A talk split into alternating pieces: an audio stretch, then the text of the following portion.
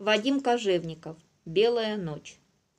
Внезапно наступившая оттепель Заполярье вызвала обильные мокрые снегопады. Крупные, махровые, липучие снежные хлопья не свергались без ветрии отвесно, словно гигантские, несекающие потоки рыхлой белой пены. Затем наступили дожди, перемешанные с крупным градом. Все каменистое побережье обледенело и сомкнулось с береговым припаем в сплошное ледовое пространство.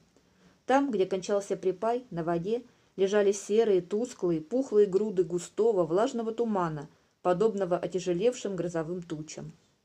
Команда сухогруза, опасаясь подвижки ледяных полей, которые могли запереть выход из бухты, спешно, в течение двух суток, выгрузила занаряженные грузы на лед берегового припая.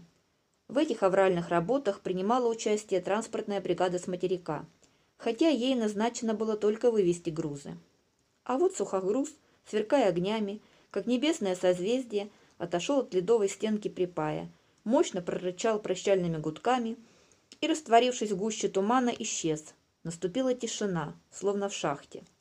Когда огромное, вытянутое многоэтажное стальное здание судна стояло в бухте, было ощущение, что сюда вторглась жизнь большого, благоустроенного города, и обледеневшая пустыня тундры воспринималась как его необитаемая окраина – с уходом судна ледяная пустыня заволоклась в белесо сизым непроглядным мраком. Было зябко, сыро, серо, промозгло, сивая мгла зыбилась в воздухе. Береговой припай горбатился торосами, и под скорлупой его неслышно шевелилась студеная вода цвета базальта.